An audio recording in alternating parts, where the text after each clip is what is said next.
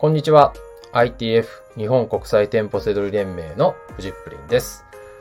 この番組は僕だけしか知らないセドリの思考法をあなたに伝えてビジネスを成功に導きたい。そんなラジオ番組です。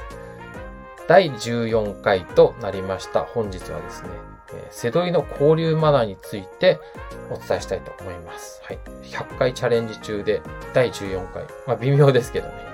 はい。えーまあ100回っていうチャレンジしてますけど、あの、とりあえず、ね、100回行けばいいっていうようなことではなくてね、毎回こう、えー必ず役に立つことをね、お伝えしていきたいと思います。はい。えーまあ、ね、あの、セドリ脳を発達するようなね、あの、これを聞いてるだけでセドリができるようになるような、そんななんか、えー思考法をね、お伝えしていきたいと思います。はい。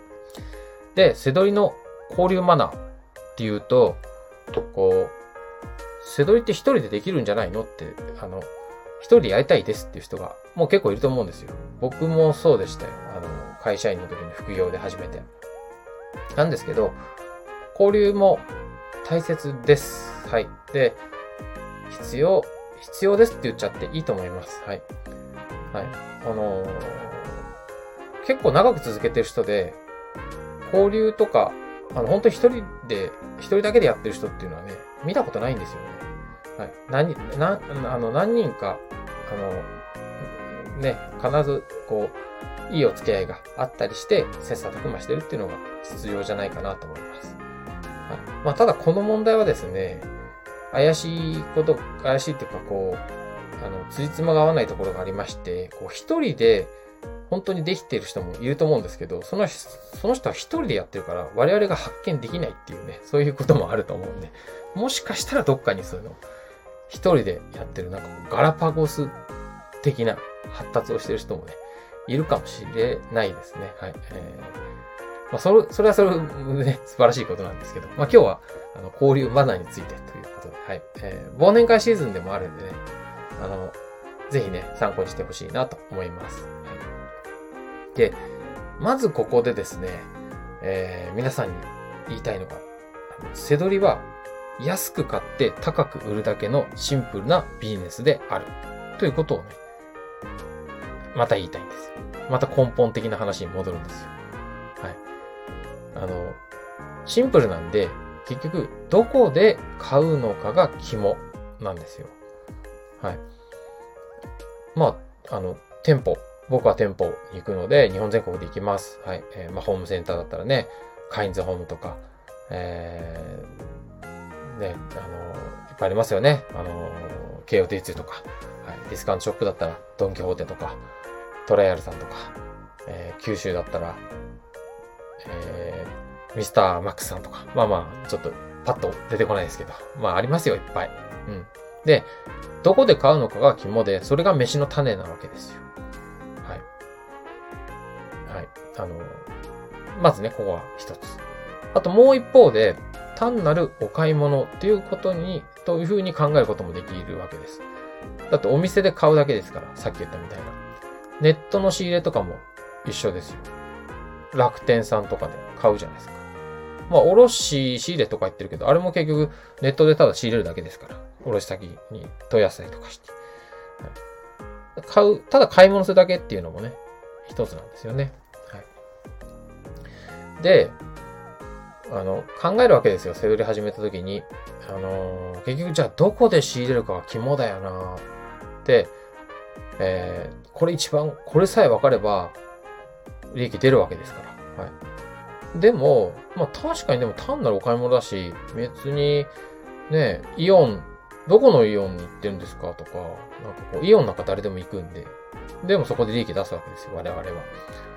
で、それ、聞くのって失礼じゃないよね、みたいな感じで、こう、セドリ仲間の交流とかあった時に、しれっと聞いちゃうんですよね。こう、あの、まあ、なんか、東京とかだと、え、どこで活動してるんですかとか、まあ、どの地域で仕入れしてるんですかっていうような言い方ですよね。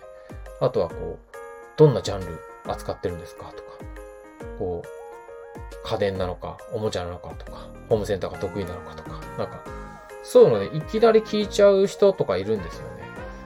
あの、ネット仕入れとかだと、あのまあ、電脳し、電脳セドリのコミュニティとか、そういうところだと、まあ、え、あの、リサーチとか、どんなツール使ってるんですかとか、どんなサイト使ってるんですかとか。で、これね、あの、さっき言った通り、どこで買うのかが肝っていう部分なんですよ。で、それをいきなり聞いちゃうっていうのはもうね、一発アウトです。はい。これはもうよく言う、くれくれくんっていう、なんかもう情報くれくれ、ただでくれくれっていう風に認定されてですね、相手にされなくなります。はい。これ、どんなビジネスでもそうですよね。セドリじゃなくてもそうだと思います。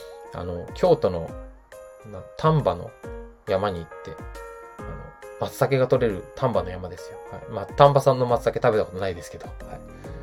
まあ、そういうとこに行ってね、松茸取りのおじいさんとかにね、あの、松茸、すいません、なんか、松茸取れるとこ知りたいんですけど、みたいな。いきなり聞いちゃうのとね、同じようなもんですよね。本当に失礼になります。はい。あのまあ、これはね、あの、難しいところなんですよね。あの、セドリの場合、さっき言った通り、お買い物なので、聞いてしまう気持ちもわかるんですよ。あの、まあ、ドンキホーテなんてだってみんな行くじゃないですか。はい。でもね、それを聞いちゃって失礼になるのって思うのわかるんですけど、ただ本気でやってる人からしたらですよ。あの、うん。あの、それで、ね、ね、利益を出すわけですよ。数万円とか。うん。で、それにはね、その、あの、いきなりそうなったわけじゃなくて、あのそれなりのこう時間とエネルギーも費やして、そうなっていってるわけですよ。僕みたいな、それより教わ、ね、あの、コミュニティで教わったりとか、まあ僕もそうやってきましたけど、そうなっていってのドンキホーテなわけですから、はい。そういったことをですね、すっ飛ばしていきなりなんか、あどこ行って何の商品仕入れてんですかみたいな、なんか利益出る商品教えてくださいみたいな、そういうのはね、はってなるわけですよね。はい。本当に相手にされなくなりますからね、ここまで聞いて、あの、やばって思ってる人は本当注意した方がいいですね。はい。はい。で、じゃあどうしたらいいいいのかってとこなんですけど、えー、自分の情報を出してください。もう出し尽くしちゃっていいですよ、飲み会とかだったら。懇親会とかだったら。あの、よく行く、とっておきの店とかどんどん出しちゃっていいですよ。なんかそれ、それが、あの、それ、そこからですよ。そこからどんどんお互いに話が繋がっていくんですよね。うん。なので、こう、自分の情報を出すっていうのをね、本当に意識してほしいです。これね、失敗でもいいんですよ。そこに仕入れ、もし全く、なんか、あのー、出すものがないって言うんだったらね、あそこに行ったけどできなかったとか、うん、でもなんか、うん、何かしらこう気づきの話っていうのがあるんでね、あの、例えば、まあ、どっかコミュニティに所属してるんだったらそういうところに所属してますとか、うちの先生はこういうふうに言ってますよとか、そういうんでもね、いいですしね、なんかそういうなんかこう出せるものをね、自分が持ってるものをね、ちゃんとこう、相手が、相手にね、出すっていう、先、先にそっちを出すっていうのがね、先ですね。まあでもここまでのところで、あのー、さっきのくれくれくんもですね、学んでるんですよ。こう、くれくれくれってやってるやつってずっとやってるんで、こう、いきなり、どこ、どこ行ってるんですか？とかって聞くと、相手にされなくなる経験をしていくとですね、あのー、なんか本当どうでもいい、なんか本当にクソしょうもない情報みたいので、こう、なんとか引きつけようと思って、こう、無料の LINE の登録とかでくれるプレゼントとか、そんなのをですね、なんか、あの、教えてきたりとかして、な、なんとかこう、なんか、情報出した風に見せようってする、なんかそういう、なんか、本当にどうでもいい情報でマウント取ってくるやつとかもいるんですよ。はい。そんなのもバレるんで、はい。うん。あの、余計立ちが悪いんですよね。あの、そういうのはね。はい。でもなんかその余計の立ちの悪さで余計に相手にされなくなるっていう。まあ、あの、まあ僕は男性なんで、あの、言わせてもらうんですけど、こう、モテないやつが余計モテなくなるパターンみたいなね。そういうのがあるんでね、本当に気をつけてほしいなと思います。はい。ということで、こう、背取りのマナーについてお伝えしたんですけど、これは、えー、他の背取りに限らず、どんなビジネスでも一緒だと思います。僕今最近ね、マーチャントクラブとかそういう、えー、背取りは ITF のね、あのー、自分のコミュニティで運営していて、そのメンバーにも交流のことも伝えたりとしますし、マーチャントクラブとかに行くとですね、いろんな、え、経営者さんたちと交流があるわけですよ。はい。そういう時に、えー、知りたいことたくさんありますよ。だって皆さんそれで利益とか上げてるわけですから。はい。どうやって利益出すんですか？っていきなり聞いたらね、それは失礼ですよ。そんなことする人いないですけど。はい。そういう時に、相手に喜んでもらうのが先ですよ。自分の情報を出すんですよ。あの、相手になんかこう、ためになるようなことね。まあ、そこから交流でね、あのー、話が進んでいって、いや、実はこういう相談があるんですよとか、なっていくっていうのがね、当たり前な話なんですけどね。はい。背取りだと、あのー、短すぎて、我々がやってることってすごいことなんですよ。本当にこう、シンプルに利益が出せちゃうんで、普通に、普通のお店に行って仕入れたものが利益商品になるんですね。なのでそこで勘違いしてしまうので、ぜひね、注意してほしいなと思って、えー、今日のなんか、あの、セドイの交流マナーについてという、えー、テーマにしていました。はい。とても大事なことですので、えー、参考にしてみてほしいなと思います。今日の放送は以上になります。バイバーイ。